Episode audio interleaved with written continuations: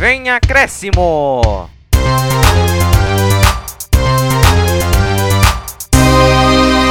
Fala pessoal, tudo bem? Começando aqui mais um podcast do Vem Acréscimo.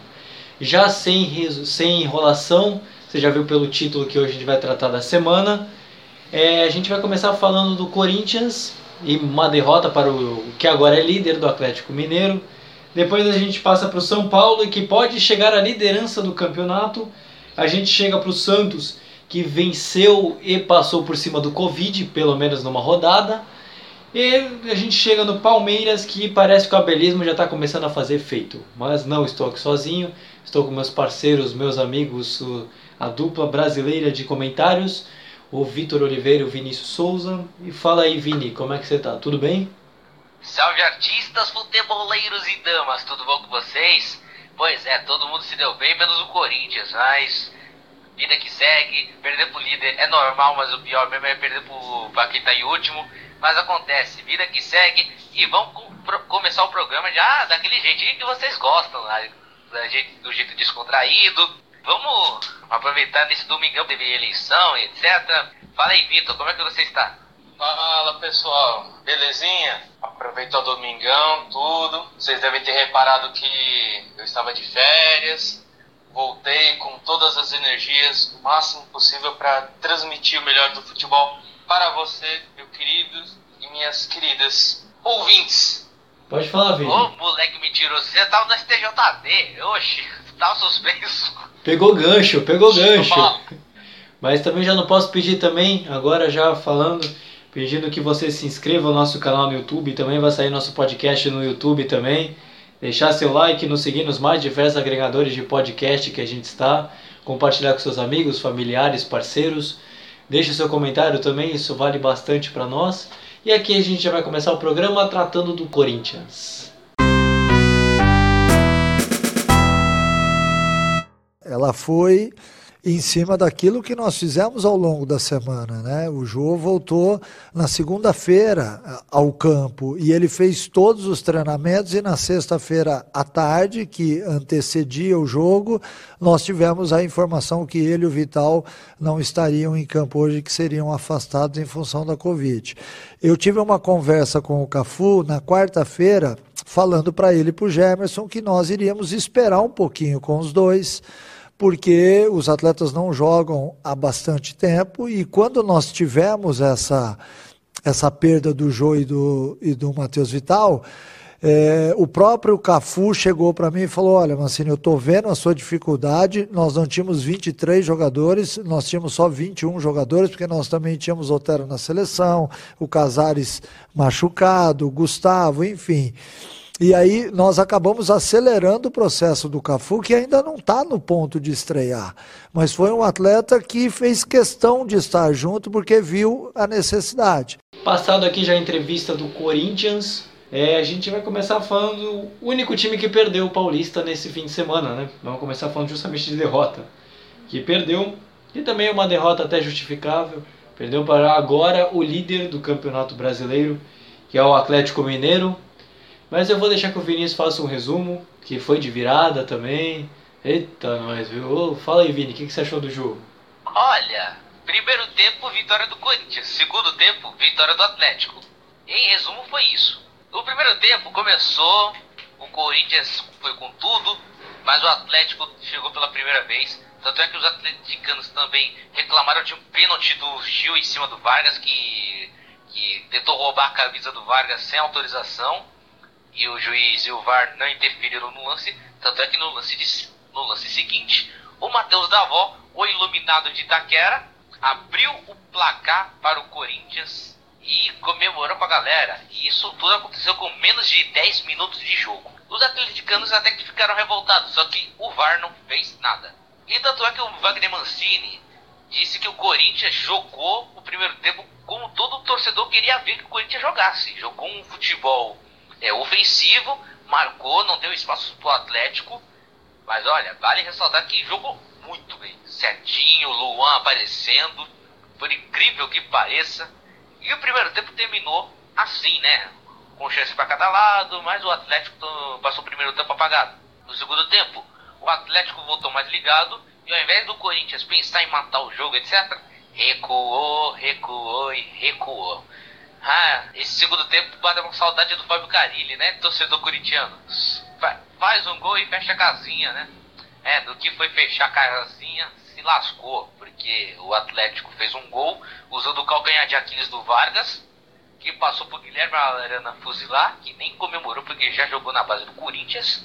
E quando o empate já tava bom, quer dizer, ruim pro Atlético, mas bom pro Corinthians, não é que o Marrone entra no jogo e vira o jogo? Pois é, o Atlético ganhou, levou a liderança, já que o Internacional perdeu, que é um assunto que a gente já vai falar depois. E o Corinthians, que estava numa difícil missão, uma missão mais difícil do que escada em dia de mudança, não cumpriu a tarefa direito contra o super líder da vez, que é o Atlético Mineiro. Críticas quando tem que fazer, mas elogios também quando for necessário. O Luan fez uma bela assistência. O passe que ele faz o primeiro pro gol do Corinthians pro Ramiro cruzar foi uma, foi uma bola digna de meia armadura aquela. Foi um passe muito bom. Só que o Corinthians acabou tomando a virada. E eu acredito que Vini junto com você, o Vitor também pode concordar. A tabela hoje mostra que tem praticamente três campeonatos diferentes. Os oito primeiros disputando por Libertadores, é, nem que seja pré-Libertadores. Do nono até o décimo oitavo são praticamente times disputando é, para não cair, que é onde o Corinthians está. E tem o Goiás que está em último. O Goiás não se sabe o que vai acontecer. O campeonato do Corinthians a gente acredita que vai ser um meio de tabela, né? É, o Corinthians com certeza vai cumprir tabela até o final do ano, porque já saiu da Libertadores já faz anos atrás, já saiu da Copa do Brasil faz uns dias aí, e também o Paulistão também já foi há décadas. Agora como só tem o Brasileirão, aí, aí é, é aquilo, né? Tem que se classificar para a Copa Sul-Americana do ano que vem, mas é aquilo. O futebol que o Luan apresentou contra o Atlético foi de deixar os críticos, os críticos com a boca aberta. Porque o futebol do Luan tava mais empoeirado que rato de moinho. Pô, aparecia em campo, mas não jogava nada. Entrava em campo, mas não resolvia. Não dava assistência, não fazia, não fazia nada. Acabastes o quê? Mas aí, quando chegou o Atlético, ele falou assim: Ah, vou ativar o Paitaon aqui, então vamos, vamos jogar bola dessa vez. Mas o Luan, o Luan só tá em recuperação, apesar das críticas.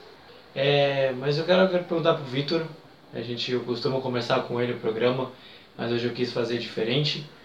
O Corinthians ele também não vai ter vida fácil, porque no domingo que vem ele já enfrenta, é, dia, no domingo que vem, dia 22, ele joga às 8h30 da noite contra o Grêmio, que é, mesmo que seja em casa, é um Grêmio em recuperação no campeonato, tanto que hoje está na sétima posição.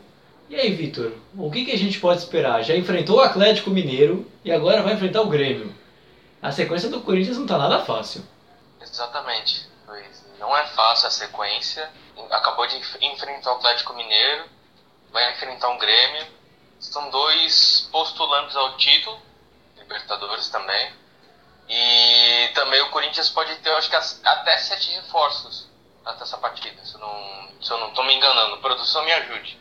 É o Matheus Vital, o Jô, Xavier, Bozelli e tem mais uns outros. Então o Corinthians pode se fortalecer. Tem esse fator casa. É, mas vai ser um jogo bem complicado. O Grêmio tá vindo numa crescente. Então o Corinthians tem que ficar ligado o tempo todo se quiser sair com os três pontos. E vamos fazer algo diferente agora. É algo que a gente já comentou ao longo da semana é a produção Vamos colocar, vamos fazer agora apostas para as partidas. Quanto vocês acham que vai ser esse jogo? Eu acho que vai ser 2 a 0 pro Grêmio. Desculpa, torcedor corintiano, mas acho que vai ser 2 a 0 pro Grêmio, tá? É, quem, o Vini, quanto, quanto você acha que vai ser? Ah, chuta um placar aí. E o Moisés vai voltar primeiro, não sei, mas enfim.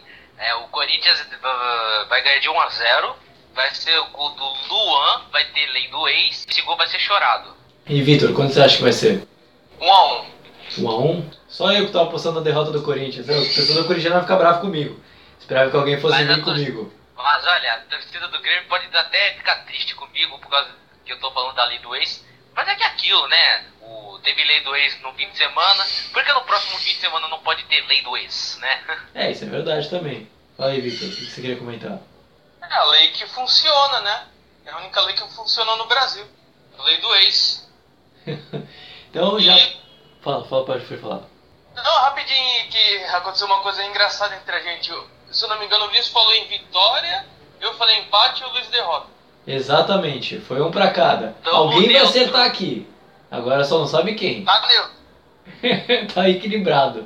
Então, então vamos lá, a gente já terminou a parte do Corinthians. Qualquer coisa você comenta se quiser colocar mais alguma coisa. E a gente vai passar agora para, o, para a parte do São Paulo. Em outras ocasiões, a gente trabalha para poder conseguir vencer jogos como o de hoje. Um jogo super difícil, muito difícil jogar contra o Fortaleza aqui, por inúmeras razões, por ser um time bem treinado, pelo campo, pelo calor, pela umidade. Hoje a grama ainda estava bem mais alta do que da outra vez que a gente esteve aqui. Então, vitórias como essa faz com que o time ganhe, ganhe mais confiança ainda para poder brigar pela conquista do campeonato. Passado já a coletiva, a gente já vai falar aqui do São Paulo. E ganhou um jogão, vários gols, muitos gols.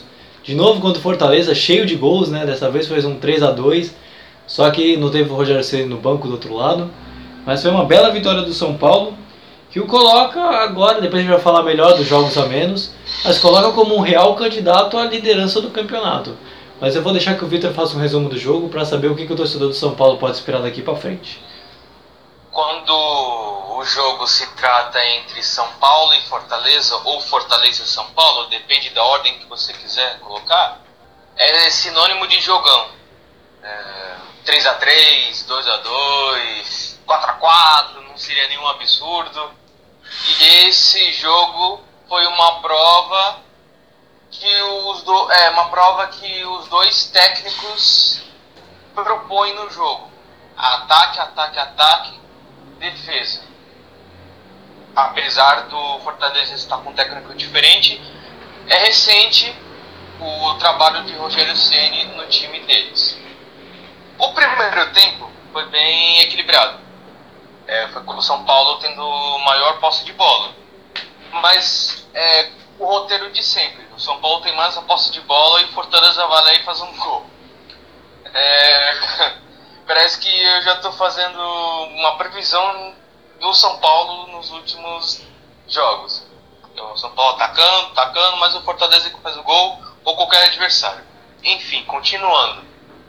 Aí o São, o São Paulo não tinha aquela precisão no passe para poder fazer aquela transição para o ataque. E o- a única forma é aquilo que todos nós comentaristas nos, nos debatemos em como fazer gol com defesas fechadas. O chute de fora da área. Arriscando, você tem 50% de chance de acertar e 50% de chance de errar. Isso a matemática diz. E foi o Daniel Alves, o Rodrigo Nestor, que tentaram, e o Gabriel Sara. Esse último assustou numa bomba fora da área, só que no final do primeiro tempo teve uma falta para São Paulo. O lance curioso foi que o Daniel Alves e o Gabriel Sara tiraram para ou para ver quem cobrava a falta. Há relatos que o Daniel Alves ganhou, mas como o Gabriel Sara estava confiante, o Daniel Alves optou por ele cobrar a falta. Deu no que deu, o gol. Diga-se de passagem, como o Caro Neto disse, é uma coisa que está faltando no, no campeonato. Apesar de ter feito alguns gols de falta nesse Brasileirão, esse entra mais um nas estatísticas de gols de falta no Campeonato Brasileiro. E o Gabriel Sara, destacando, ele está vindo numa crescente, tá evoluindo bastante, em decorrência das críticas que antes no começo do campeonato eram colocadas a ele. Uma reviravolta muito grande desse garoto. A partir do segundo tempo foi um jogo mais movimentado e com bastante participação do VAR. De gols anulados, gols confirmados, enfim. O Fortaleza é, fez um gol, 2 a 1 só que o VAR anulou, que ele viu falta do jogador em cima do Diego Costa. brilhou a estrela do Luciano mais uma vez. Ele entrou, fez o gol com um passo do Vitor Bueno. Aos 28 minutos do segundo tempo, o Fortaleza foi lá e empatou de novo com o Wellington Paulista, 2 a 2. Mas o São Paulo não se abateu. Chegou ao terceiro gol com um passo do Daniel Alves e um chute do Luciano na gaveta. E foi o jogo de ataque contra defesa nos minutos finais do jogo para que o Fortaleza chegasse ao resultado empate, 3 a 3. Só que isso não ocorreu. São Paulo se segurou bem na defesa e o Fortaleza tentou até o último minuto, mas o time paulista se segurou. Então, resumindo, essa foi uma grande vitória do São Paulo contra um adversário difícil. São Paulo chegou a 11 jogos de invencibilidade. A última derrota dele, se eu não me engano, foi com o Atlético Mineiro, 3 a 0 lá em Belo Horizonte, no dia 3 de setembro de 2020. Eu só não vou te dizer o horário porque eu não sei. Se eu não me engano, era quarta-feira à noite, não Eu tô arriscando. Enfim. É, e o São Paulo ele é postulante ao título por causa do futebol que vem jogando. E também levamos, é, levamos em consideração dos três jogos a menos que o São Paulo tem que fazer. É, são três, seis, são nove pontos em disputa. Ou seja, imaginamos aqui, o São Paulo está com 36, se eu não me engano. Mais 9, uns 45, 44. Me ajuda em produção, eu estou aqui. Mas é bem provável que deve ser por aí. Ele fica líder isolado, caso ganhe esses três jogos que tem para fazer. Então por isso que ele é um postulante ao título e agora é, vai descansar e vai projetar o jogo de quarta-feira contra o Flamengo no Morumbi. É, o São Paulo chega a 45 mesmo. Mas eu queria até comentar contigo, Vitor. É a respeito justamente porque o São Paulo hoje é um dos postulantes ao título e pode chegar à liderança justamente por causa desses três jogos a menos. Só que a grande pergunta que fica é por que o São Paulo ele talvez não chegue ao título ou à liderança do campeonato, mesmo passando esses três jogos, por causa do próprio São Paulo. Porque a gente comenta aqui nos outros programas, quem nos ouvir, a gente vai deixar os cards aqui em cima dos nossos outros podcasts, que a gente sempre, quando fala do São Paulo, é, a gente comenta sobre a tamanho e consistência do time, que o São Paulo é muito irregular. Você acha que isso pode acabar atrapalhando o São Paulo? Você acha que o São Paulo pode atrapalhar o São Paulo a chegar à liderança? Então, isso que o, é que mais preocupa o torcedor são paulino, a inconsistência do time. Mas eu tenho uma coisa que é, nossos pais tu, nos ensinam, eles falam que a gente aprende com os erros. E eu acho que o São Paulo, tipo, já errou muito. Então tem uma hora que vai ter que aprender. É, vai passar pela mesma situação, mesma situação e vai continuar errando. Entendeu é, o, o, o meu raciocínio? Então, tipo, vai chegar uma hora que é, vai ter que mudar alguma coisa, vai ter que aprender com esse erro. E o São Paulo tem que ser mais consistente.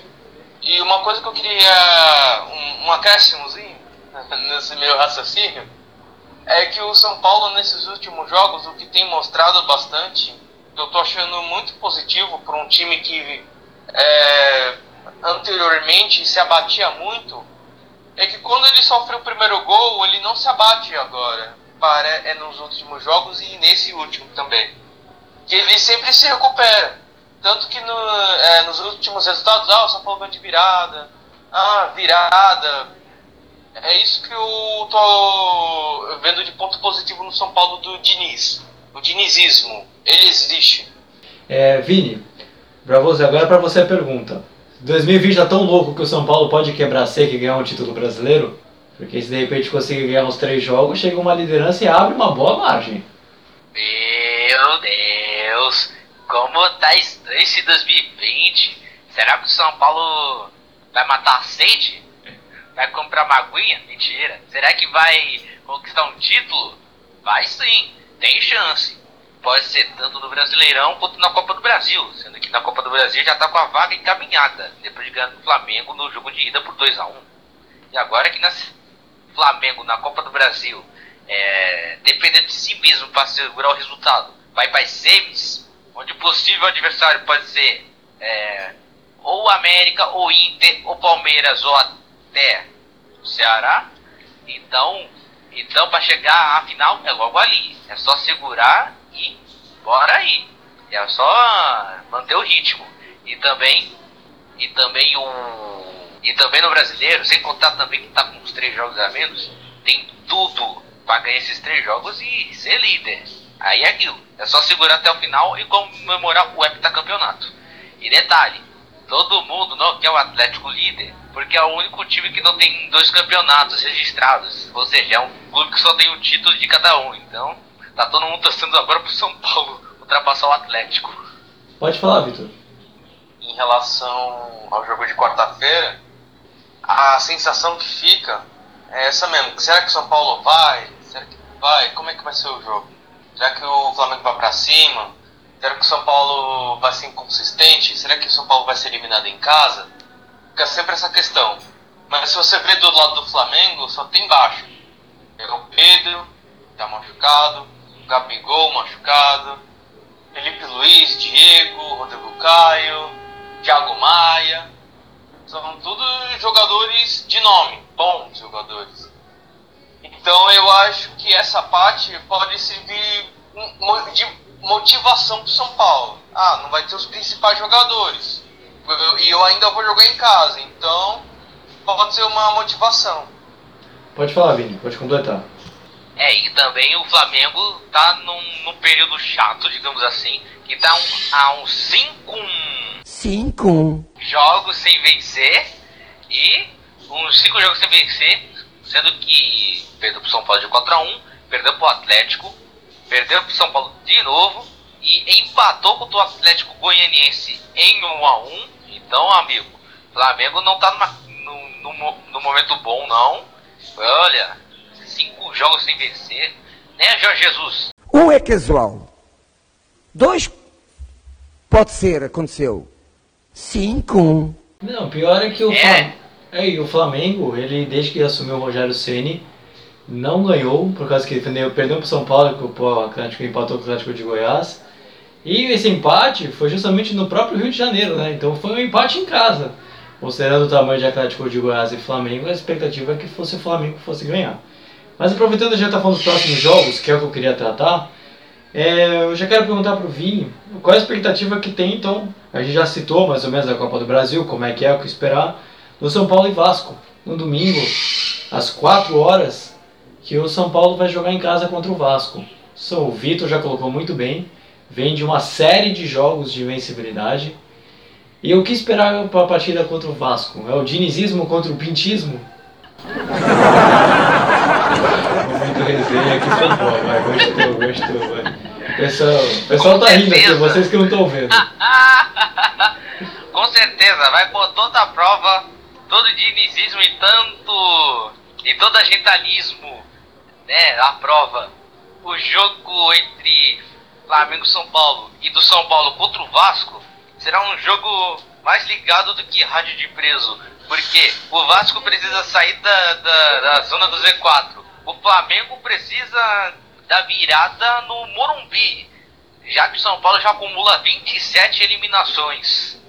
Entendeu? De todo retrospecto desde o último título.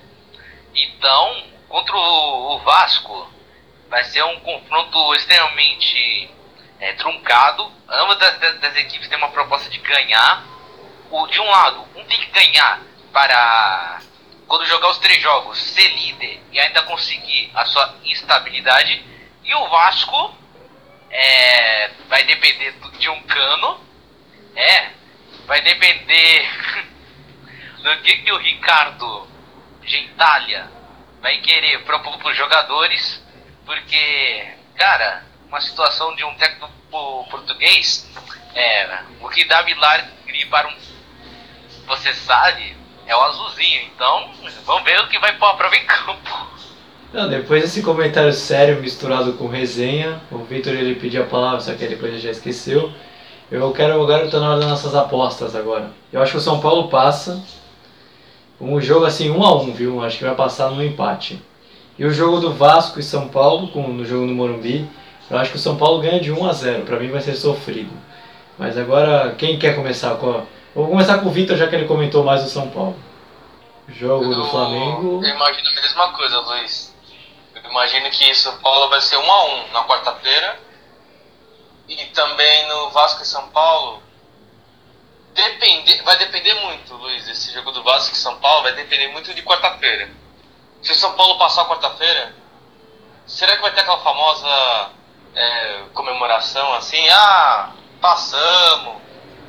Vai enfrentar o Vasco. Será que o São Paulo vai estar focado? Não. Pode ser. Ou, ou não. Então eu creio que vai ser um a um. Bom, e você, Vini, pra fechar? Independentemente se seja Flamengo e Flamengo e São Paulo, os, quer dizer, Flamengo e Vasco, os jogos do São Paulo serão mais suados do que testemunha falsa, mais suados até do que freira atrasada, porque serão jogos complicados. Eu apostaria contra o Flamengo que o São Paulo vai fazer 1 a 0 com o gol do Brenner, o moleque é brabo, e contra o, o Vasco, a vitória do Vasco vai, vai entrar pelo Cano, viu? Vai ser 2x1 com o gol do Cano. Quer dizer, 2x1 pro São Paulo e o gol do Vasco será o do Cano, pra deixar o Pinto feliz. Então, fechando dessa forma maravilhosa, a gente passa agora, a gente vai falar do Santos agora. superação de uma equipe grande, de uma equipe que quer, quer chegar lá em cima, pensa no título, está na ponta de todas as competições, foi a segunda melhor campanha da Libertadores. Eu acho que é da superação por tudo. Pelo, volto a dizer, o Cuca, por tudo que tem feito aqui no, no clube, no elenco, sabe, pela, pela, pelas pessoas que aqui trabalham, pela chegada do presidente também que que está tentando colocar a casa em ordem. Então foi uma vitória de todos, da supervisão, do Felipe Chimenez, todo mundo que chegou aqui está dando conta do recado e acho que quem ganha com tudo isso é o Santos. O Santos está realmente indo no caminho certo. Agora é pezinho no chão, muita calma, tem muita coisa para acontecer. A vitória foi importante, mas sábado que vem já tem outra batalha. E passado já o São Paulo, agora vamos falar do Santos. Santos que, vem, que venceu, ou até então líder do campeonato, né? Que era o Internacional. Uma vitória na Vila Belmiro por 2 a 0 com dois moleques fazendo gol de 18 anos. Meu Deus, esse pessoal é mais novo que a gente, já está fazendo gol no Campeonato Brasileiro, mas tudo bem. Que leva um momento de depressão, mas ok, vida que passa, a gente continua fazendo. Então eu vou pedir para que o Vini, ele comente melhor como foi o jogo do Santos, essa vitória contra o Internacional. E aí eu queria saber depois com ele, que a gente vai tratar de mais coisa. Mas Vini, como é que, o que, que você viu no jogo? O que, que você gostou? Bom, o time do Santos, como alguns de vocês já devem ter, deve ter visto o jogo, o Santos foi com o time do, bers, do berçário, o, o time infanto-juvenil. Escalou os atletas mais jovens, ou seja, aí escalou a base e pegou um time que está numa sequência que vou te contar. O Kudê já saiu, já, já, já, já fugiu do, do Internacional, né? Foi pro Salta de Vigo. E o Abelão, o Abelão, eterno Abelão, com sete passagens no currículo, voltou pro Inter, mas perdeu pro América. Mas agora, mas agora no jogo dessa vez perdeu pro Santos, ó. Perdeu da América e vai perdendo a baixada. Olha aí, olha a situação do Inter, viu? Mas enfim, o jogo começou na Vila, na Vila Bersário, e no primeiro tempo foi extremamente difícil de dizer. O que só, o que só foi bom foi ver é, outros jogos, como o do Vasco, que estava tendo no mesmo horário, onde o Cano estava fazendo dois gols enquanto o Santos nada de atacar, e o Inter também nada de atacar. E, e o jogo havia termina, terminado, quer dizer, terminou o primeiro tempo em 1 a, em 0 a 0 Caraca, tô distraído hoje, hein? Aí o, time, aí o professor de educação física, chamado Marcelo Fernandes, falou assim: Pô, molecada, vocês estão indo bem. Se vocês fizerem dois gols hoje, vai ter patati patatá hoje. e não é tudo que aconteceu. O herdeiro do Neymar, que é o Ivonei, Ivonei, sabe? Ele cobrou a falta e Marcelo Lomba nem viu a cor da lomba. Deixou a bola passar e a bola morreu no fundo do gol. E o Ivonei, que estava estreando como titular como profissional, marcou seu primeiro gol com a camisa do Santos. Mas com o time jovem do Santos, o Santos se segurou na defesa e o Inter chegando aos poucos. Thiago Galhardo pouco tentou, mas o John Lennon, quer dizer, o John, o, goleiro do Santos não é o John Lennon nem John Legend, é John mesmo, salvando o Santos. Me rendeu até pontos do Cartola, valeu meu irmão. Aí teve um lance curioso que o Rodinei.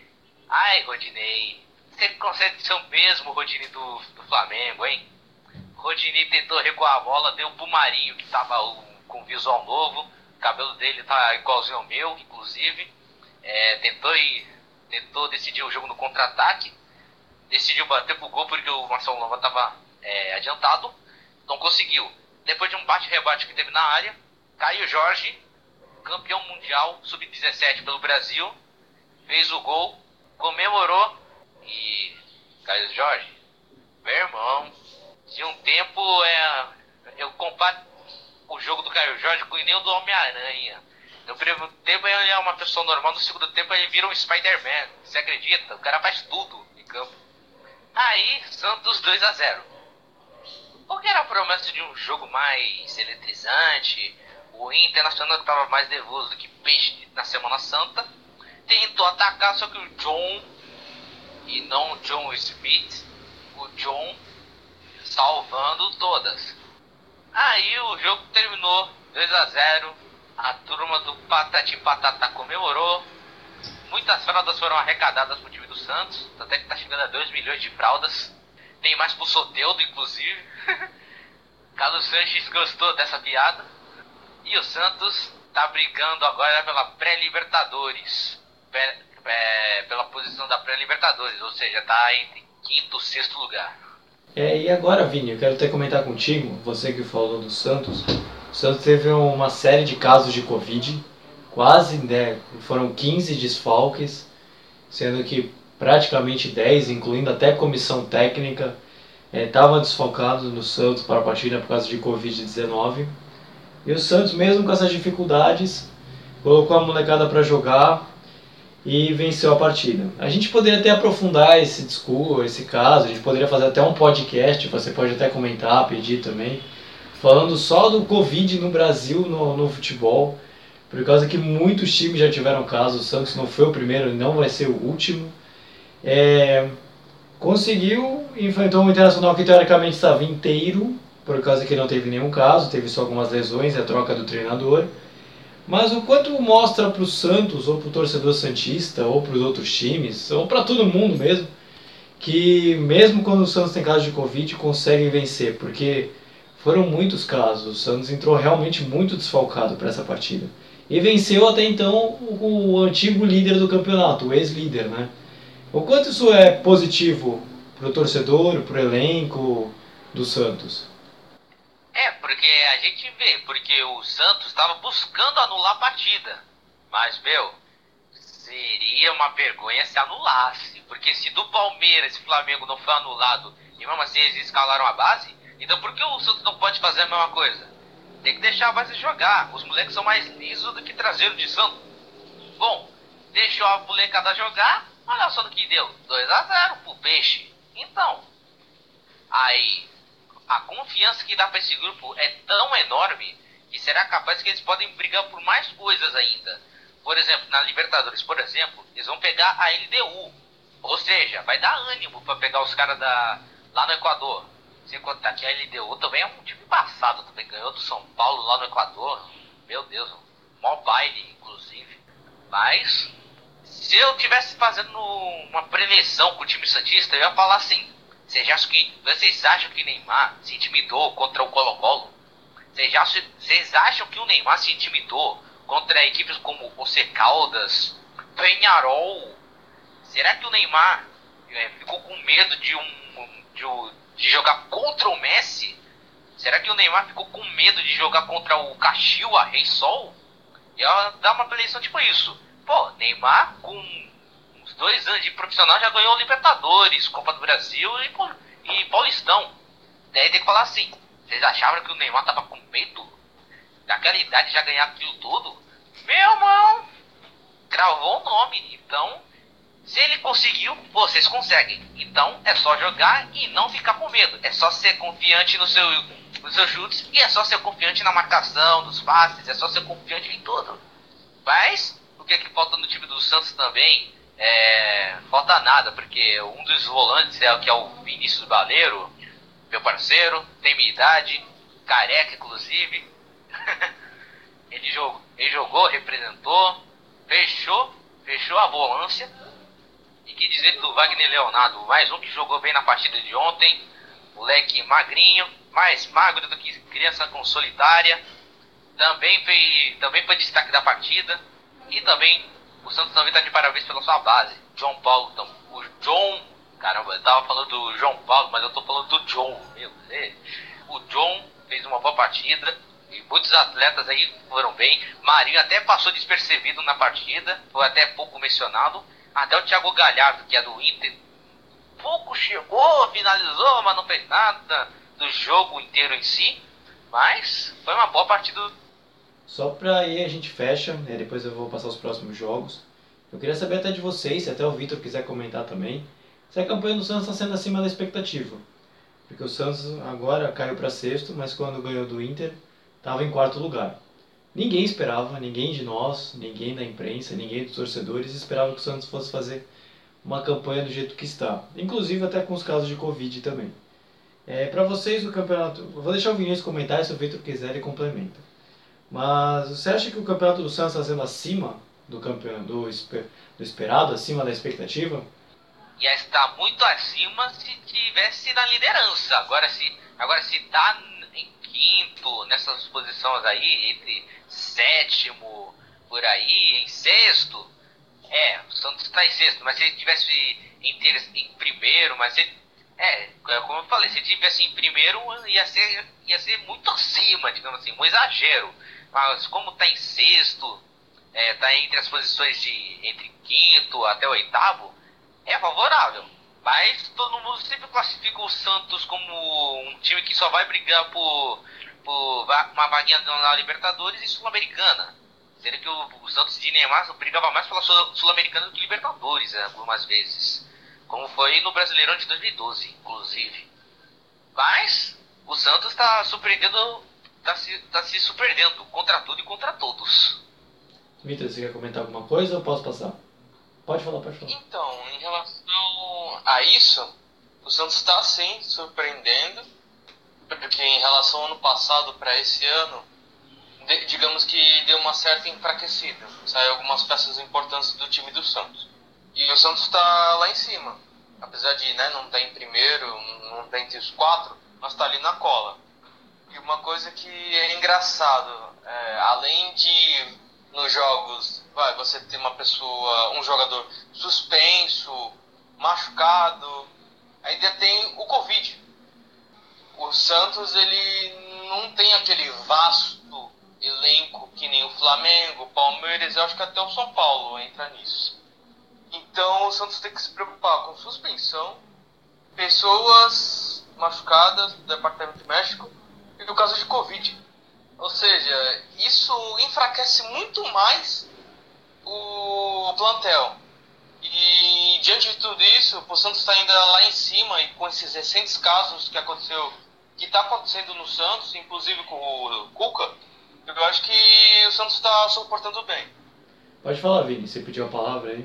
É, não, é que de uma hora que eu comecei a rir aqui do nada, porque o Vitor falou, ao invés de falar departamento médico, eu entendi departamento México. Eu pensei, caraca, tá todo mundo no Santos Laguna? eu não percebi, eu não percebi. Depois da edição, qualquer coisa, o nosso editor aí, o Vinícius aí, ele dá uma ressaltada, você falou Departamento México pra nós. Vou conferir no VAR. Boa, boa. Depois daquela analisada. E agora para fechar, o Santos vai enfrentar o Atlético do Paraná, sábado, dia 21 às 7 horas. E o... eu só quero comentar com o Vitor o que, que ele espera da partida e depois a gente faz nossas apostas. Mas pode falar, Vitor. Não, é só um pouquinho relembrando o jogo do Santos e Inter são os dois artilheiros do campeonato, né? Do Marinho e o Thiago Galhardo. Ou seja, esse jogo devia ser uns 4x4, 5x5, ia ser legal. É, isso é mesmo. Mas, Vitor, o que você se espera agora, para depois você já falar do Palmeiras, de Santos e Atlético do Paraná? É, o que você espera para a partida, considerando que o Santos ainda vai ter os casos de Covid e vai jogar fora de casa, é, contra um time que está disputando ali mais a parte de baixo da tabela. O que, que você espera? Um jogo bem equilibrado. Se vai ser lá na Arena da Baixada, vai ser complicado. E temos que ver como é que o Santos vai se suportar. Tem tudo a ver com os casos de Covid, para ver se até lá certos jogadores se recuperam, voltam, eles voltam de suspensão. Para o caso Marcelo Fernandes, se ele continuar, ele montar a estratégia dele contra o Atlético Paranaense. E meu palpite sobre o jogo, deixa eu ver. Me desculpem, torcedores santistas, mas eu acho que vai ser 2x1 pro Atlético Paranaense. Vini, você acha que vai ser quanto? Meu amigo Santista, eu acho que vai ser 2x0 pro Xandus, pra alegria do Rei Pelé e pra força ao ídolo Pepe, que tá se recuperando da Covid. O Santos vai, vai fazer 2x0, que vai ter gol do Marinho, com certeza. E vou chutar, eu acho que vai ter gol do Lucas Braga. Oi, oi, Lucas Braga, hein? Tá com moral. Eu, pra fechar, eu não vejo muita expectativa nesse jogo, não. Eu acho que pela fase que os dois estão, eu acho que vai ser um 1x1, assim, 1x1, 0. Eu vou apostar em 1x1 porque eu quero ver gol, mas eu, no fundo acho que vai ser 0x0. Do... Então eu acho que não vai ser um resultado nenhum, muito positivo para nenhum dos dois. E agora, pra fechar, a gente vai falar do Palmeiras. Eu não sei. Uh, a única coisa que vos posso dizer em relação a isso, porque não vamos ganhar sempre, é bom que as pessoas tenham a noção disso, uh, mas vamos fazer tudo para ganhar e para nós, Palmeiras, todas as competições são importantes. Não sei se vamos ganhar alguma, não sei se vamos ganhar todas, o que sei é que os jogadores estão comprometidos com o nosso trabalho, estão comprometidos em, em que os nossos fãs sintam orgulho daquilo que eles fazem dentro, dentro de campo Uh, mas também digo isto aos jogadores: temos que continuar com a mesma disciplina, com o mesmo trabalho de equipa, com o talento deles e de forma consistente. Uh, também lhes digo que agora, eu sei que eles gostam de alguns deles lerem, ler redes sociais e ler os comentários que fazem agora. Eu digo-lhes a eles que os mesmos que elogiam agora são os que vão criticar depois. E para fechar agora, vamos tratar do nosso último time. Vamos falar do Palmeiras, que ganhou do Fluminense é, nesse último fim de semana. Uma vitória importante, por causa que é um dos times que está naquele G8, entre aspas, dos times que estão disputando por vaga na Libertadores.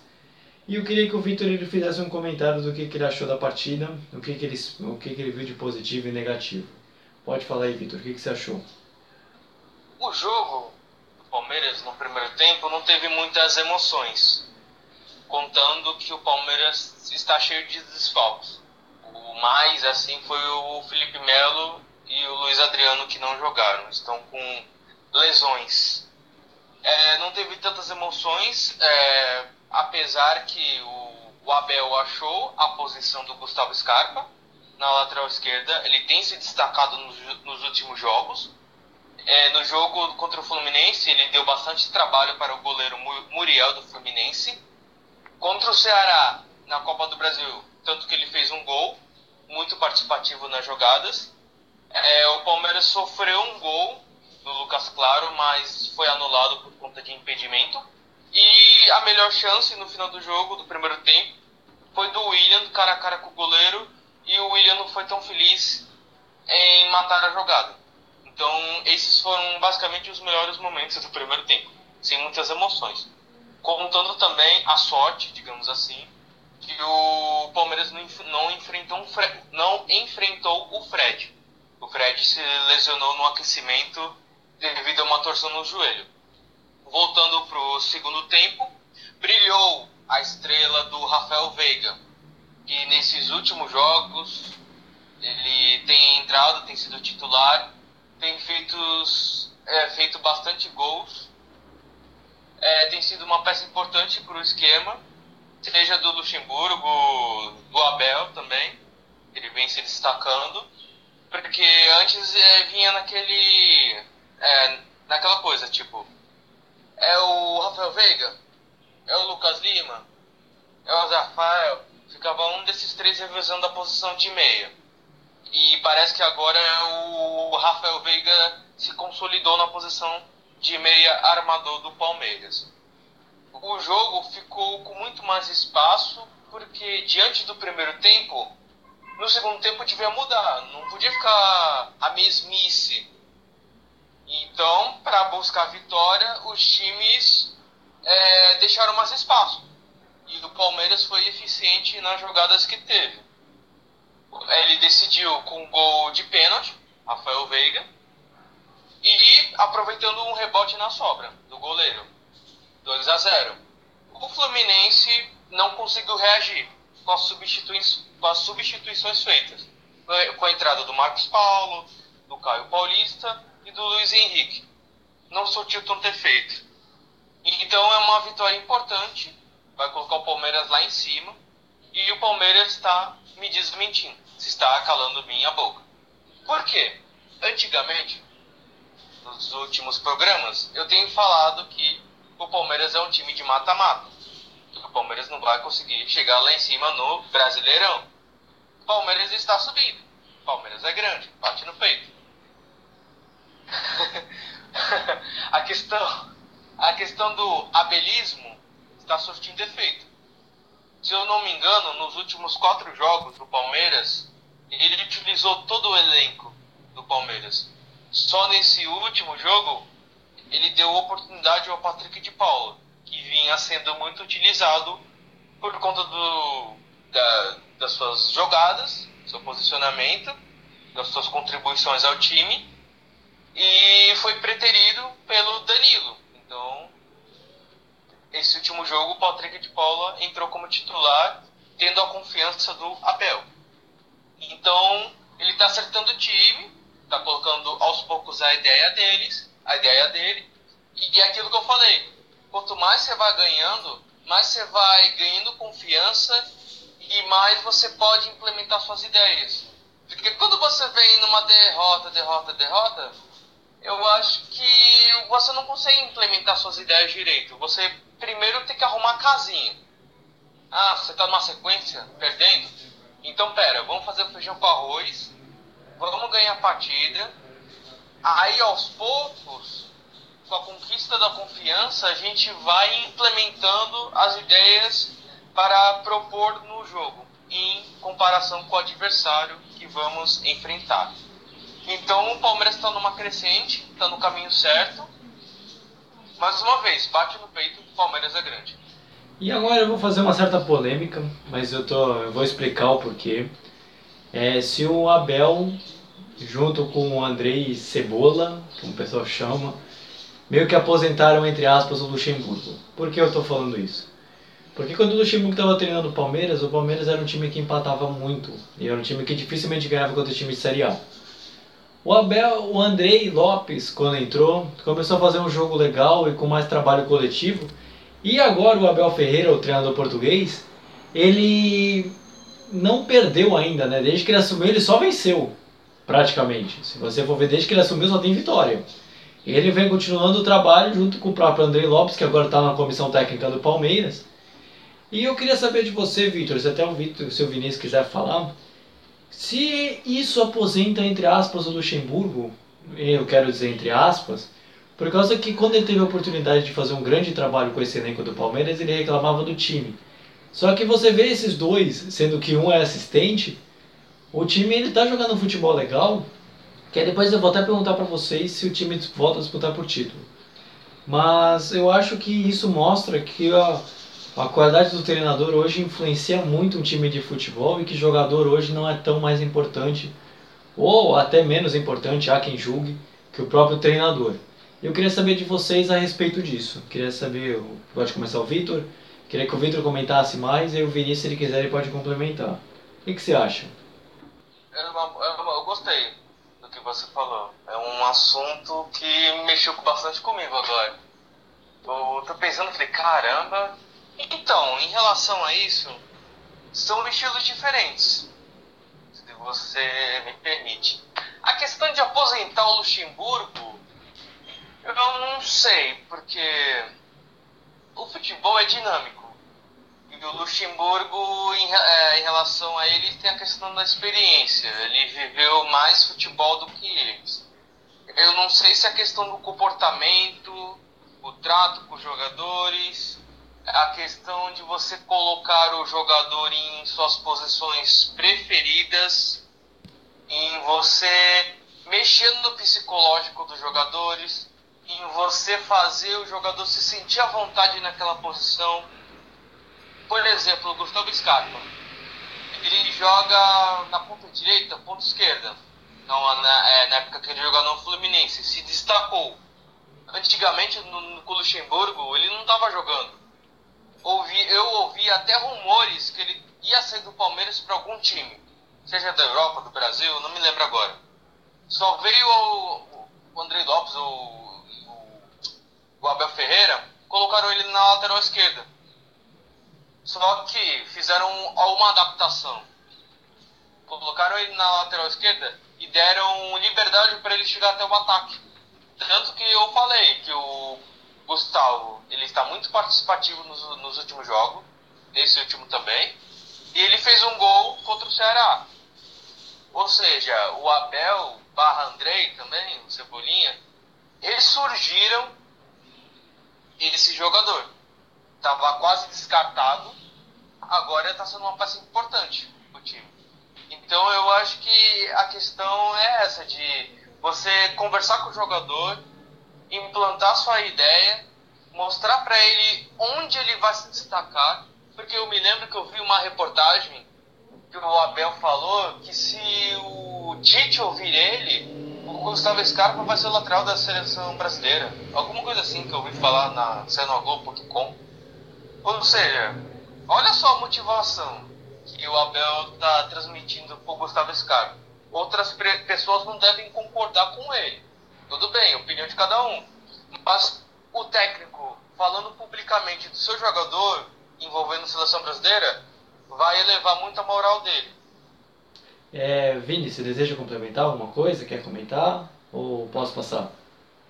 Olha, o trabalho do Luxemburgo é um trabalho notável. Ele começou bem, inclusive, deixou a equipe com 100% no Paulistão, quer dizer, com 100% na Libertadores, ganhou o Paulistão, mesmo ganhando e batando. Mas quando começou o Brasileirão, mais empatou do que ganha, perde. Mas é aquilo.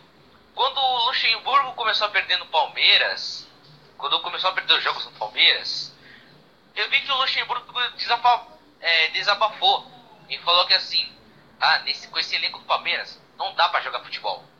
Ele falou isso numa entrevista. Mas eu acho que ele tem razão numa coisa. Pessoas que têm bafo, as pessoas que têm bafo falam muito, porque elas precisam desabafar.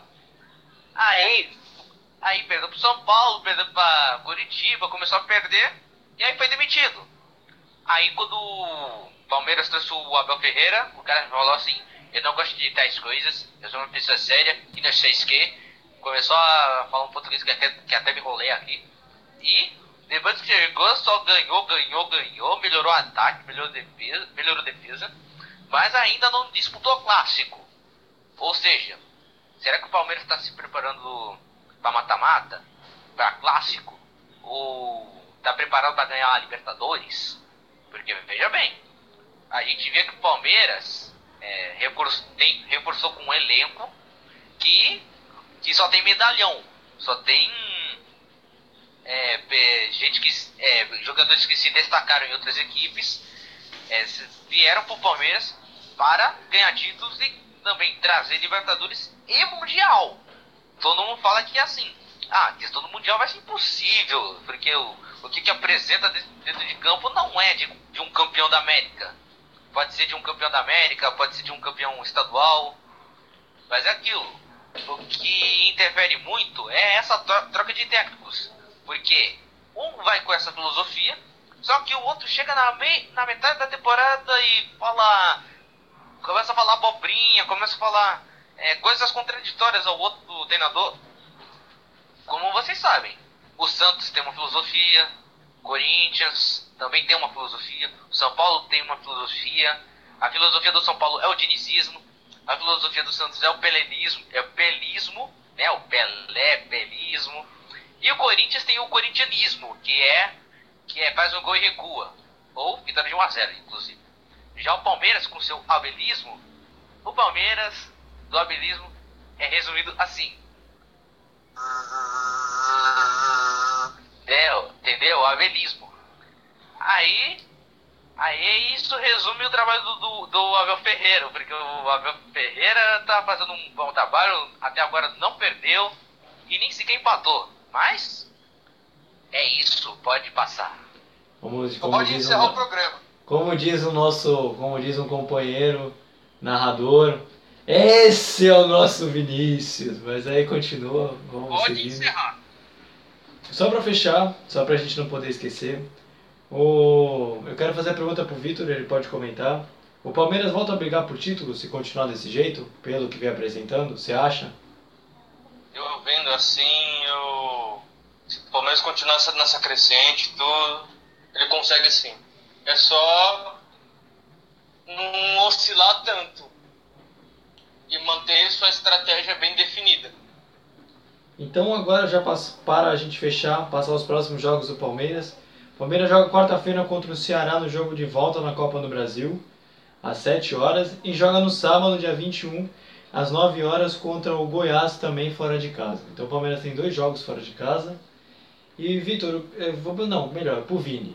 Vini, o que que você espera da Copa do Brasil e nesse jogo pelo Brasileiro contra o Ceará e contra o Goiás, respectivamente? Daí tá fácil pro Palmeiras, hein? Que situação constrangedora! Bom, o Palmeiras já construiu o seu placar no primeiro jogo contra o Ceará. Contra o Ceará. Até aí tudo bem. Fez 3 a 0 e só tem aí que segurar o resultado. Mas, meu irmãozinho, não vai fazer que no Corinthians de fazer um golzinho e recuar, não. Não, não vem com essa, não. O Palmeiras, eu acho que, que o, esse confronto, o Ceará vai ter que jogar muita bola, já que o, no primeiro jogo o Ceará entrou desfalcadíssimo. Assim como o Palmeiras também está desfalcado por conta de lesões, Covid, seleção brasileira, que vai jogar na terça-feira contra o Uruguai, inclusive. O, Palmeiras não vai estar com o time completo contra o Ceará. Vai estar repleto de garotos, é, vai estar com, é, com jogadores que são quase esquecidos pela torcida, quase esquecidos pelos antigos treinadores. Mas eles vão ter que escalar como titular, né? Porque é, não vai jogar os moleques logo de cara. Se eu fosse para chutar um placar, já falo disso daqui a pouco. Agora, contra o Goiás, o jogo será na Serrinha, não é? Ou será no Aliança? Na, fora de casa, na Serrinha. Em Goiás. Se o Palmeiras não fizer um 5x0, eu. Pelo amor de Deus, eu vou ter que cantar o hino do Palmeiras aqui. Então, olha, tá gravado, hein? Tá gravado. De repente, tu não fizer 5, tu já sabe, hein? Já, o pessoal vai cobrar. Mas, agora vamos à parte das nossas apostas. Você, Vini, que já falou, quanto você espera que vai ser o jogo na Copa do Brasil e no Brasileiro? Bom, do brasileiro eu já falei, se o Palmeiras não fizer 5x0 em cima do Goiás fora de casa, eu vou cantar o hino do Palmeiras no próximo programa. Ou quem sabe não vem a criação de casa. Agora, se for na Copa do Brasil, eu acho que vai ser 3x0 de novo. O Palmeiras. Então, fechou. Vitor, você espera que vai ser quanto na Copa do Brasil e no Brasileiro? É, acho que. Calma aí, calma aí. Acho que 2x2. Ceará e Palmeiras. Vai estar movimentado o jogo, 2x2. É, o outro é Palmeiras e Goiás, é isso? Isso, em Goiás. Em Goiás, 3x0 Palmeiras. É, eu vou, eu vou apostar em duas vitórias do Palmeiras, 2 a 0 pela Copa do Brasil. E eu tô com o Vitor, acho que vai ser 3 a 0 também contra o Goiás, mesmo sendo em Goiás. Torcedor do Palmeiras que venha com a gente, porque olha, a gente foi otimista, hein? Então a gente já vai chegando ao final do programa já. Espero que você tenha gostado. Você percebeu que esse podcast ficou um pouco maior que os outros, mas não é problema, ficou tão animado quanto. Então eu agradeço por você ter visto, ter deixado o seu like. Se você não deixou, deixa seu like já. Se inscreva se ainda não é inscrito. É, passe para os seus amigos, para os seus familiares, compartilha com eles. Nos siga se você estiver escutando pelo Spotify, Anchors, Pocket Cast, Rádio Public, entre outros pelo próprio Anchors. Compartilhe com seus amigos também, nos siga para ficar dentro, dentro de tudo do, do futebol paulista. E eu acho que o Vini vai ter frase dele para fechar, né? Pois é, artistas, futeboleiros e damas. Para vocês me conhecerem melhor, entendam o meu lema. O meu lema é resolver um problema e logo em sequência arrumar um outro. Azar de quem não conversa comigo. Mas eu respondo na hora que eu me lembro. Mas antes dessa quarentena, eu tinha uns três sonhos. Quando começou a quarentena, comi. Então é isso, galera. Essa, esse foi o momento resenha de hoje. Quer dizer, resenha, metade frase, metade poético. Isso tudo que eu falei, essas asneiras que eu acabei falando, que vocês gostam. Se inscrevam no canal, ative o sininho. Ah, se inscrevam também no canal parceiro que está ajudando na montagem do, dessa nova equipe de jornalista, músico e engenheiro para que a gente traz o melhor de tudo que acontece do futebol paulista. Valeu, falou e boa semana. E partiu sexta-feira. Hora de voltar pro caixão e voltar só sexta-feira. Fala aí, Vitor, posso se despedir aí? Você tem frase, alguma coisa? Tem alguma coisa? Sem frase, eu deixo essa parte pro Vinícius. Então, valeu pessoal pela companhia de vocês. Obrigado por estarem nos ouvindo. E tenham uma boa semana. Um abraço a todos. Então, é, a gente vai deixar nossas redes sociais pessoais aqui embaixo, também do nosso podcast, também no Vem Acréscimo, nosso canal. Você pode ficar por dentro, a gente traz notícias, publicações, acompanha os jogos. Também nos, nos siga na nossa página também. E a gente vai ficando por aqui. Até sexta-feira no nosso vídeo.